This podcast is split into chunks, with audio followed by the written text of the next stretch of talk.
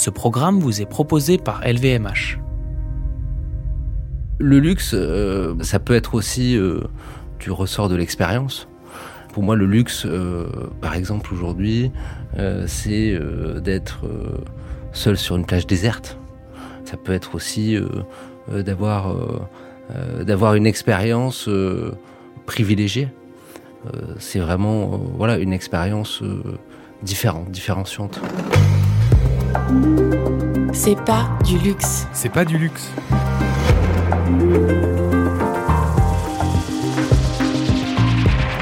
Un monde meilleur, Plus juste, plus équitable, plus responsable, plus beau. plus vivable. C'est du luxe. Un monde comme ça, c'est pas du luxe.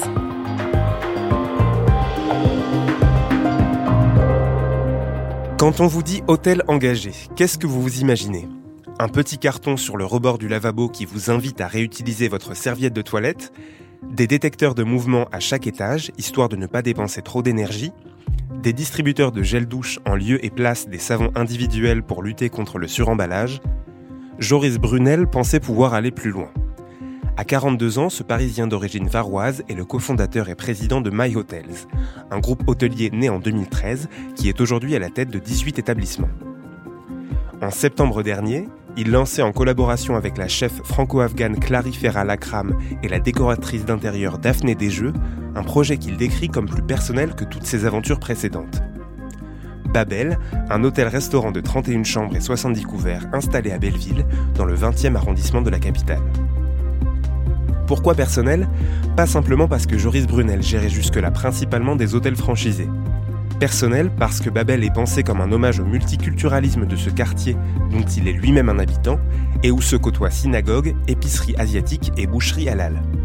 Résultat, la cuisine associe les saveurs levantines à la courge sucrine du Berry, l'agneau confit se mange en gyoza et les produits utilisés comme les employés et même les artistes qui signent le décor du lieu sont tous ou presque issus des rues avoisinantes. Aujourd'hui, Babel emploie des travailleurs en réinsertion, met une chambre suspendue à la disposition de personnes en situation d'urgence dans le quartier, en plus d'obtenir tout récemment la validation du label éco-responsable Clé Verte. Mais est-il vraiment possible de lancer un boutique-hôtel à Belleville sans contribuer à une plus forte gentrification de ce quartier autrefois populaire? Réponse dans ce nouvel épisode de C'est pas du luxe avec le premier intéressé.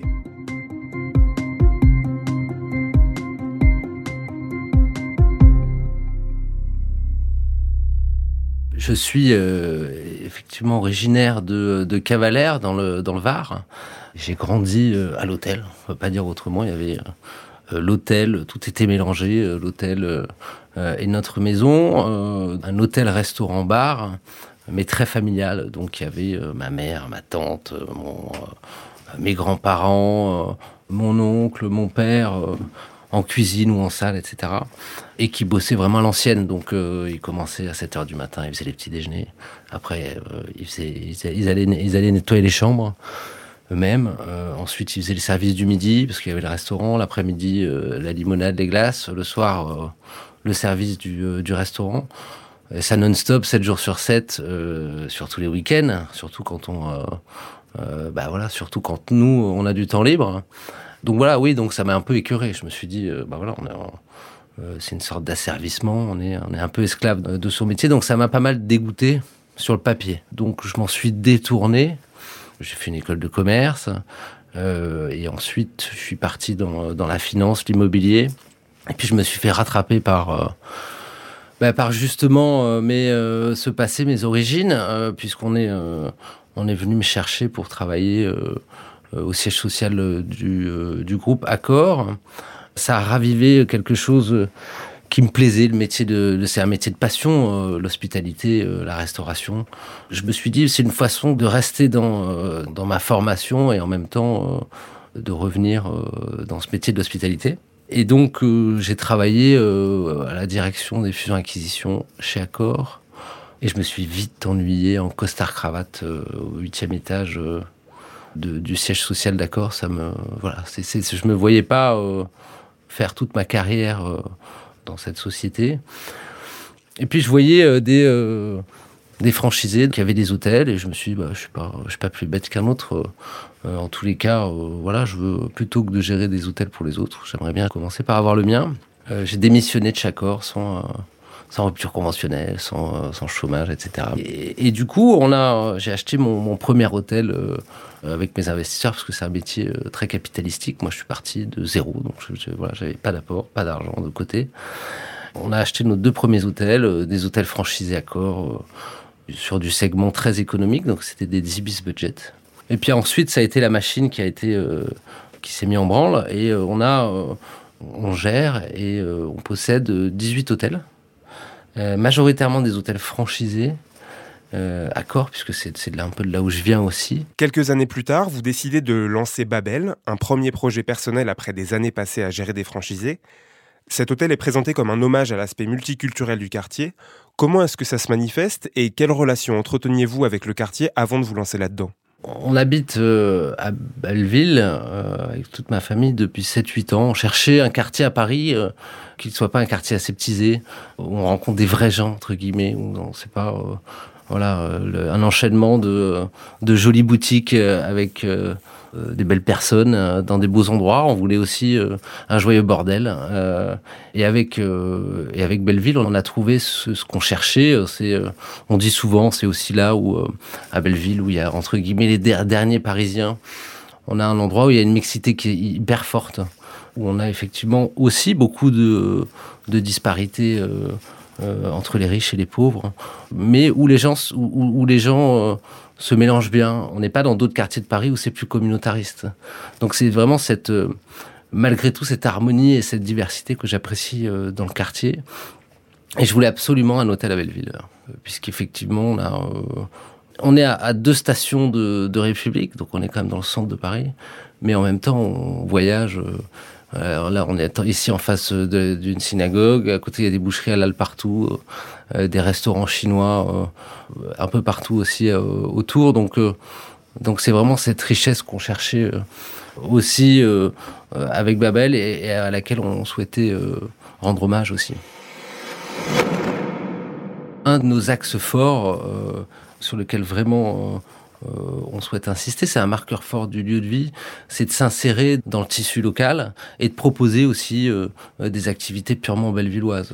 Euh, on va pas proposer à nos clients euh, des réductions sur les tickets des, euh, euh, des bateaux mouches ou euh, ou du Moulin Rouge, on va proposer euh, plutôt euh, une visite des ateliers d'artistes de, de, Belleville, euh, une visite des deux rues euh, ou des quelques rues euh, de street art, parce que ça, au lieu du street art euh, Belleville, euh, on est juste à côté de la rue des Noyers.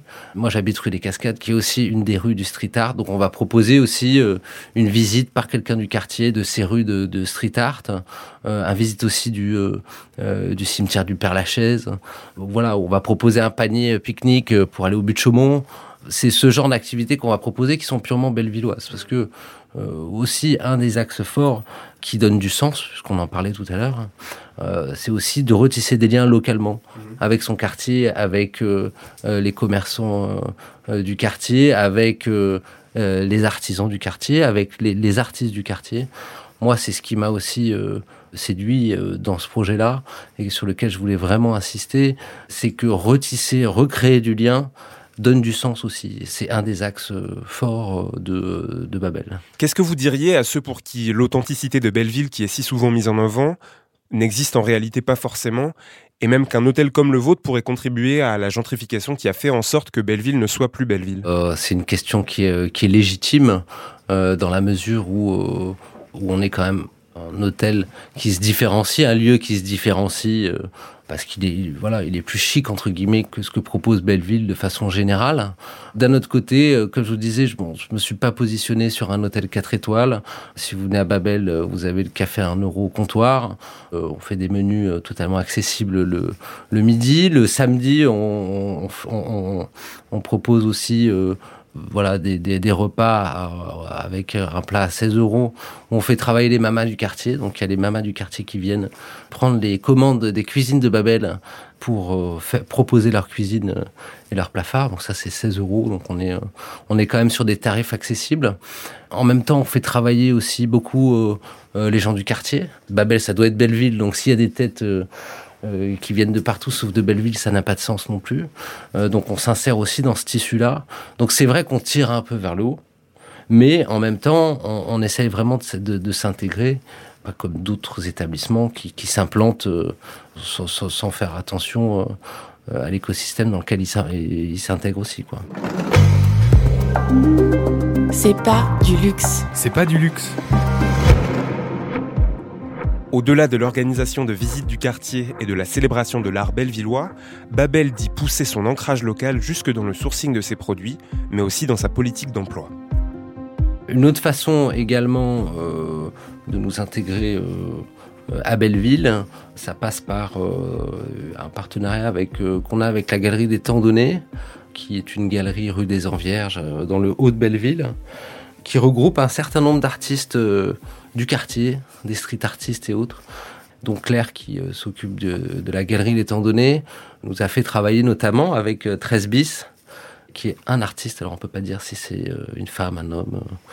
Euh, Est-ce que c'est un peu les, codes du street art euh, En tous les cas, elle nous a, euh, elle nous a fait une œuvre euh, dans les toilettes du restaurant qui nous a permis de faire rentrer un peu les artistes dans, dans l'hôtel. Et c'est des collaborations qu'on souhaite mettre en œuvre bah, sous forme de, de vernissage, d'exposition temporaire, etc.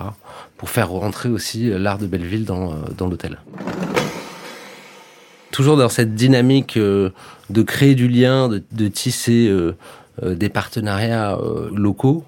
Ça permet aussi de raconter une histoire sur, sur l'aspect RSE, l'aspect écologique, puisque en même temps, plutôt que d'aller chercher une femme de chambre dans le 77, bah c'est pareil. Il y a peut-être des femmes de chambre à Belleville qui veulent travailler. Bah c'est exactement la même logique aussi pour pour le sourcing des produits. Donc plutôt que d'aller chercher euh, son café ou, ou un producteur euh, ou un artisan euh, très loin. On, bah, sur le café notamment, on travaille avec la brûlerie de Jourdain, qui est située à peu près à 400 mètres de l'hôtel.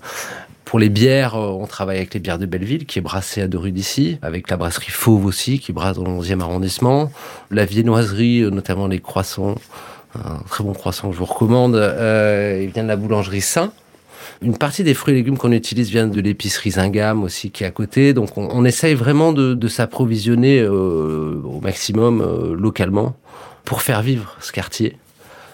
Encore une fois pour, pour, pour, pour, tisser du, pour créer du lien. En plus de ça, vous avez mis en place un système de chambres suspendues. En quoi est-ce que ça consiste? C'est un autre volet. Alors tout à l'heure, quand on, euh, quand on disait est-ce qu'on participe à la, à la, gentrification du quartier, d'une certaine façon, oui, je, je, c'est vrai. Mais d'un autre côté, on essaye aussi de s'implanter. Euh, euh, localement à, travers le prisme social, euh, à, travers les embauches d'un côté, et aussi à, travers euh, un certain nombre de partenariats avec les associations du quartier.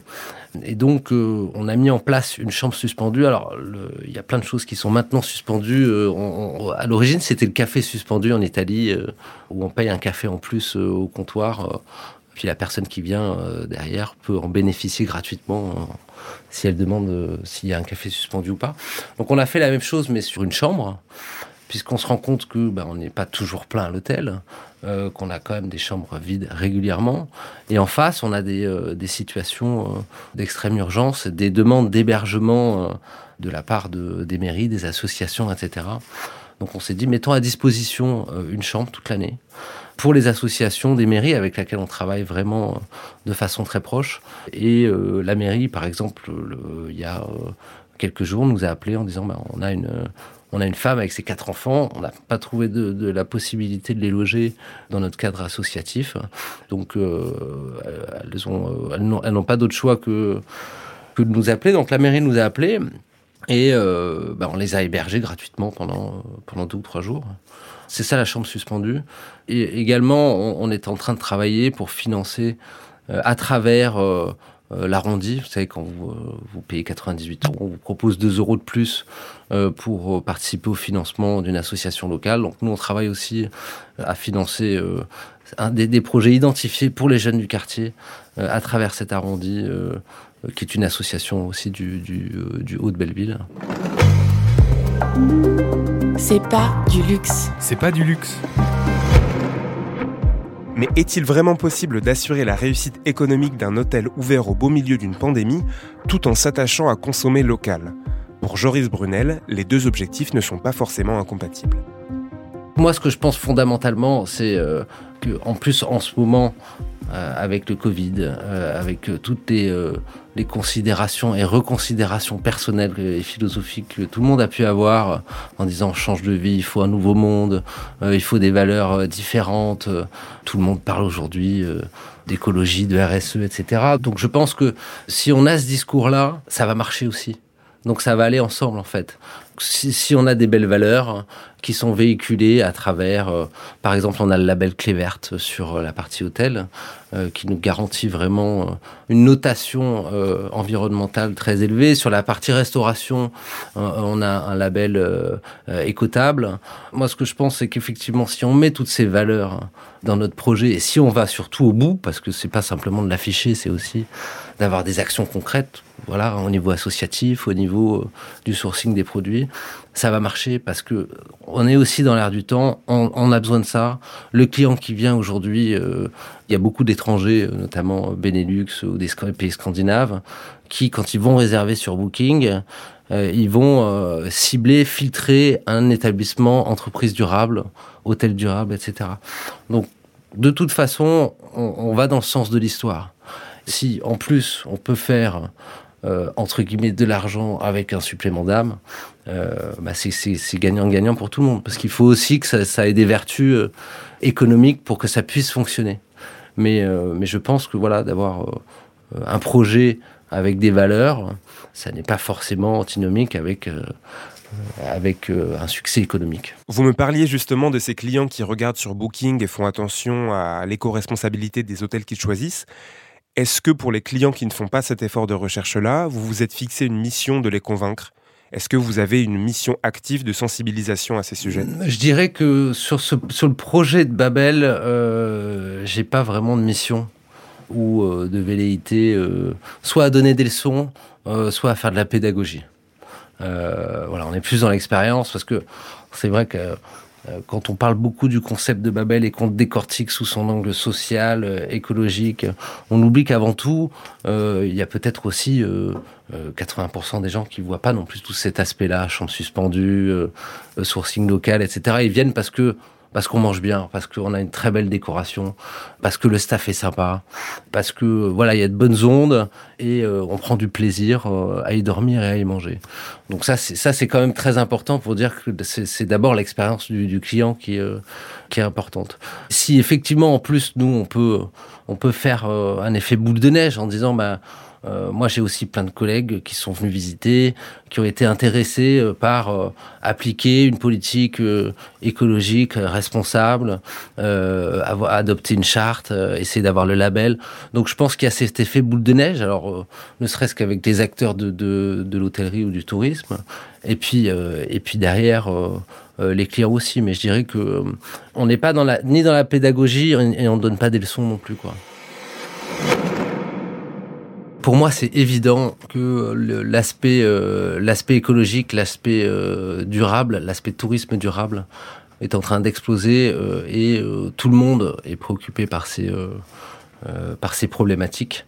Donc oui, j'ai vraiment l'impression qu'on est euh, qu'on est à un tournant, même si notre génération ou la génération d'avant euh, de nos parents se force un peu pour aller euh, euh dans cette politique euh, dans cette politique durable.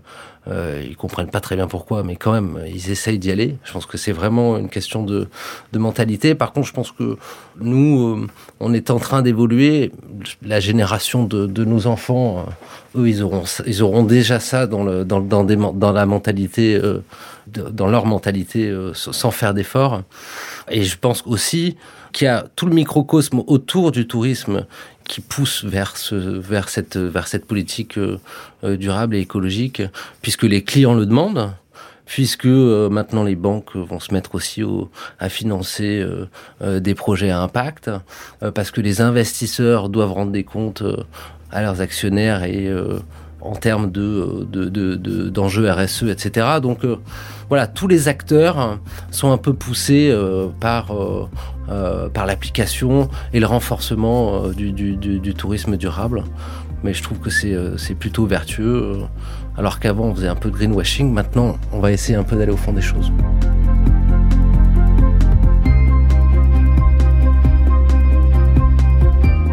Halloumi rôti, babka au pesto, agneau de lait aux épices ou chocolat chaud aux attards, si vous rêvez depuis des mois de passer ne serait-ce qu'une nuit au bout du monde, mais redoutez comme la peste l'inévitable épreuve du PCR de départ et d'arrivée, laissez tomber Roissy-Charles de Gaulle et prenez le chemin de Babel.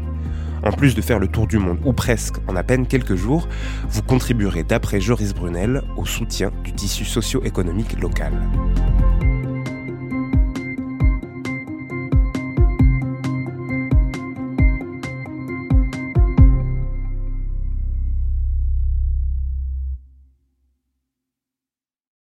Salut, je suis Mickaël Jérémiaz, ancien champion paralympique de tennis fauteuil et tous les vendredis soirs à 21h, je vous donne rendez-vous sur So Good Radio avec mon émission Dis-moi oui, Andy. Dis-moi oui, Andy. Oui, vas-y, dis-lui oui. Et pour quelle raison, s'il vous plaît? Eh bien pour parler de la plus importante des choses. Car avec mes invités, on discute plaisir, jouissance, douceur, des histoires de frissons, de coquinerie, de rire. Bref, on digresse sur le sexe. Mais pas de n'importe quelle manière.